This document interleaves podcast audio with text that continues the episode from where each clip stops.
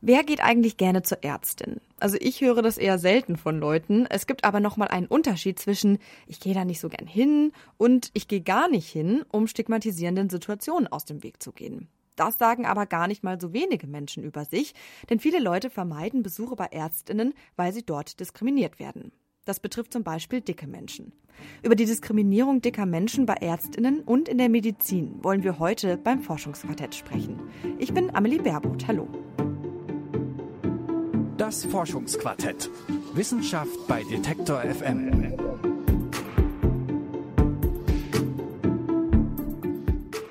Wir leben in einer Gesellschaft, die dicke Menschen diskriminiert. Und davor macht auch das eigentlich so rationale und wissenschaftliche Feld der Medizin nicht halt. Wie sieht die Diskriminierung dicker Menschen bei Ärztinnen aus? Welche Auswirkungen hat sie?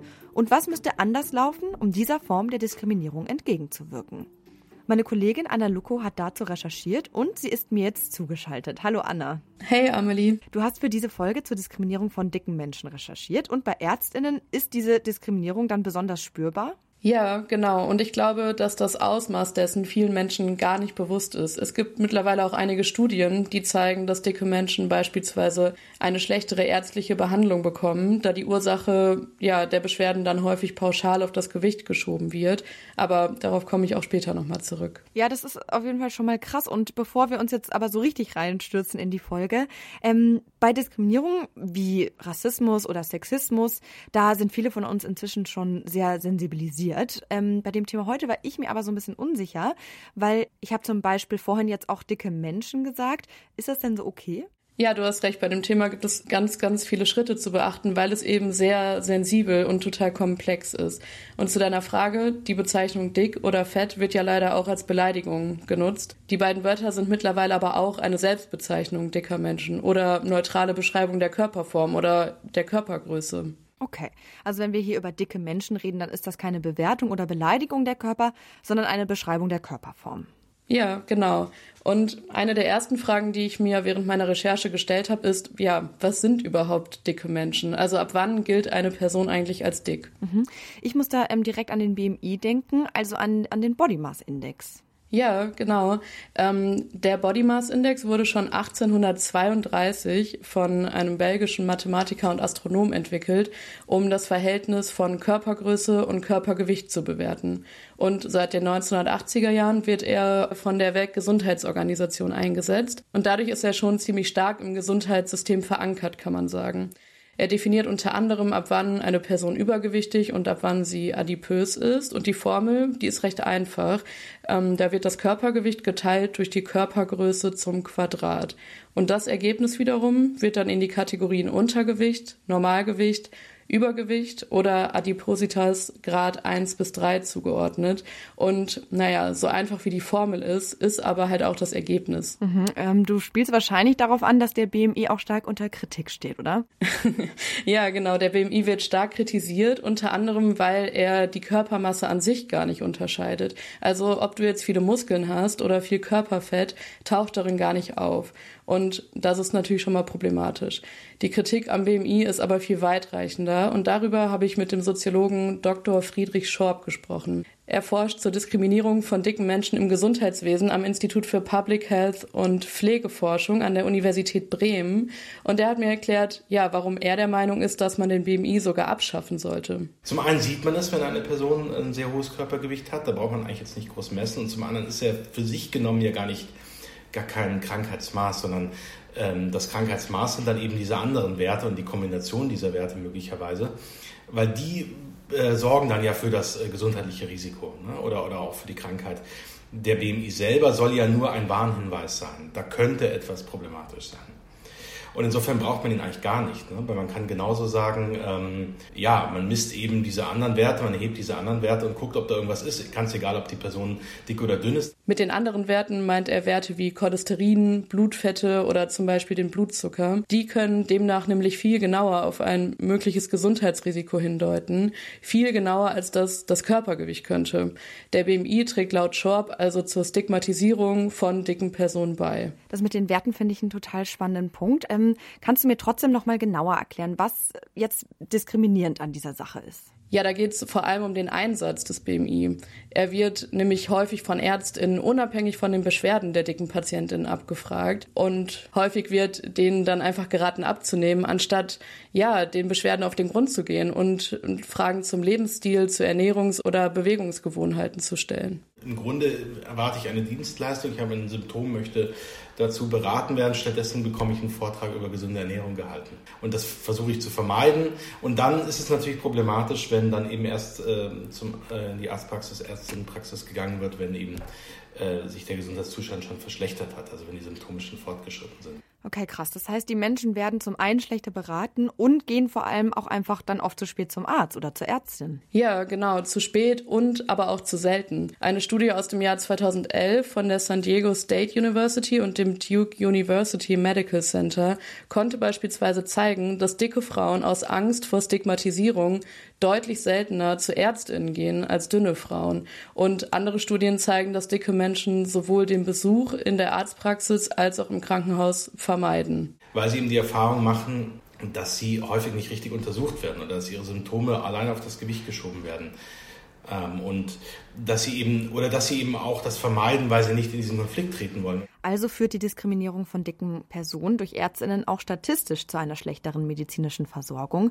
Dann könnte man ja fast sagen, dass die Diskriminierung von dicken Menschen gesundheitsschädigend ist, oder? Für diese Menschen. Ja, durchaus. Denn wie gesagt, zum einen gehen die Menschen deutlich seltener zum Arzt oder zur Ärztin und zum anderen werden sie dort schlechter medizinisch behandelt. Schorb hat aber auch noch einen weiteren Punkt genannt dass Stigmatisierung immer dazu führt, dass sich Leute komplett eigentlich zurückziehen und dann eben das äh, ja, ungesunde Verhaltensweisen eher intensivieren. Und dass es eigentlich genau den gegenteiligen Effekt hat und überhaupt nicht den Effekt hat zu sagen, äh, nee, jetzt, okay, jetzt habe ich aber ähm, erfahren, dass das irgendwie mich alle scheiße finden, jetzt will ich aber unbedingt schlank werden. Das wollten die meisten vorher schon, aber sie haben dann eben diese Ohnmachtserfahrung da oben drauf und das führt dann eben ähm, noch stärker zum Rückzug. Außerdem, wenn es so wäre, dass sozusagen der soziale Druck, ähm, wenn, es, wenn man einfach so abnehmen könnte, wenn das wirklich eine reine Willensentscheidung wäre, dann hat, haben wir genug Sozialdruck. Dann wären, glaube ich, fast alle Menschen schlank tatsächlich. Und dazu passt auch noch ganz gut eine andere Studie, auf die ich bei meiner Recherche gestoßen bin. Demnach war ganz kurz runtergebrochen, die Kalorienzufuhr von dicken Menschen, nachdem sie Diskriminierung erfahren haben, deutlich erhöht. Sie haben durch die Diskriminierung also zugenommen. Das heißt also, dass die Diskriminierung dicker Menschen bei Ärztinnen dazu führen kann, ja, dass sie weiter zunehmen und dadurch mehr diskriminiert werden. Das ist ja ein richtiger Teufelskreis. Ja, exakt. Dass dicke Menschen diskriminiert werden, das war mir irgendwie klar. Ist ja leider so. Aber dass es auch so starke gesundheitliche Auswirkungen dann hat, das war mir tatsächlich nicht so bewusst. Jetzt haben wir auch schon ganz viel über die Diskriminierung dicker Menschen bei Ärztinnen gesprochen. Ähm, das Gute ist, wo Diskriminierung ist, ist auch meist äh, zumindest ein bisschen Widerstand. Trifft das hier auch zu, Anna? ja, auf jeden Fall. Ähm, neben Bewegungen wie der Fat Acceptance, der Body Positivity oder der Body Neutrality Bewegung gibt es zum Beispiel auch den Health at Every Size Ansatz.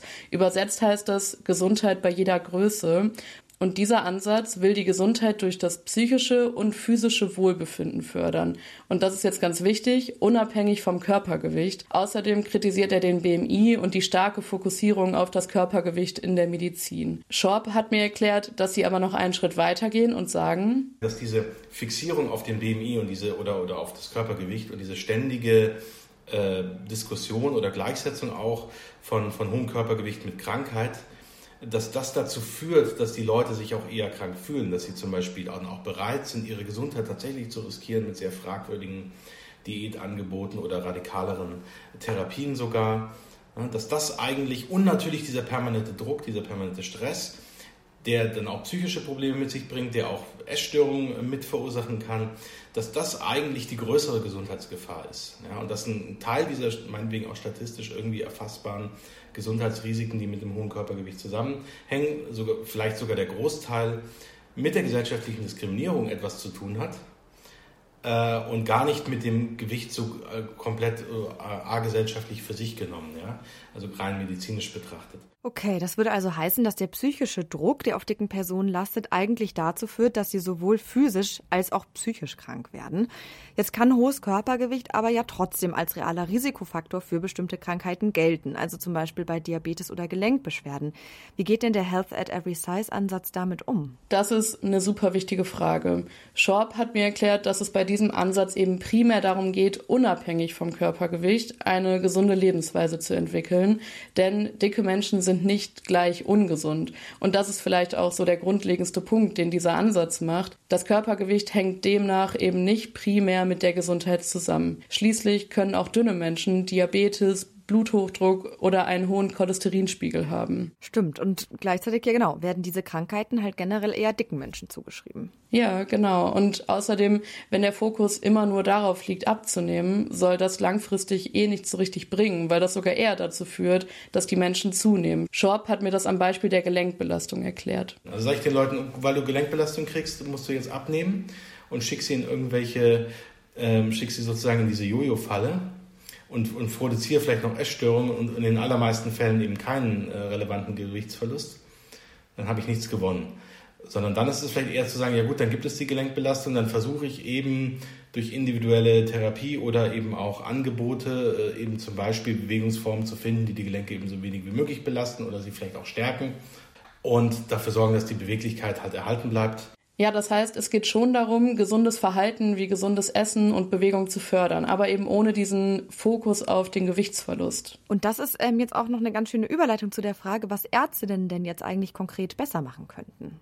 Ja, und genau das habe ich Herrn Schorb auch gefragt. Ja, ich glaube, wir haben das natürlich, das ist ganz schwer, das zu durchbrechen, weil wir das so im Kopf verankert haben. Wir alle und natürlich auch die Menschen, die im Medizinbereich arbeiten, ähm, dass wir das natürlich immer irgendwie, wenn wir eine dicke Person sehen, äh, dann irgendwie sozusagen so eine Assoziationskette losrattert. Und das ist natürlich schwer zu durchbrechen, aber ich glaube tatsächlich, dass es sinnvoll wäre, wenn ÄrztInnen sich zunächst mal wirklich den Patient, die Patientin anschauen und sie vielleicht auch erstmal fragen, was ihre, ne, was, was sozusagen, was ihre Beschwerden sind oder was auch vielleicht ihre Wünsche sind, was sie gerne ändern würden und nicht gleich insistieren in Richtung Gewicht. Außerdem findet er es wichtig, schon weit vor dem Besuch in der Praxis anzufangen. Das müsste wirklich tatsächlich schon im Medizinstudium eine Rolle spielen. Und eigentlich nicht nur da, sondern auch in allen anderen Bereichen, wo äh, sozusagen Professionelle mit dicken Menschen arbeiten, also auch in der Psychologie oder in der sozialen Arbeit oder in der Erziehung. Das wäre, glaube ich, auch ganz wichtig, dass das für dieses Thema sensibilisiert wird. Der Vorschlag ist also, zu sensibilisieren und Wissen zu vermitteln und die vermeintlich so enge Verbindung von Körpergewicht und der Gesundheit zu hinterfragen. Mhm.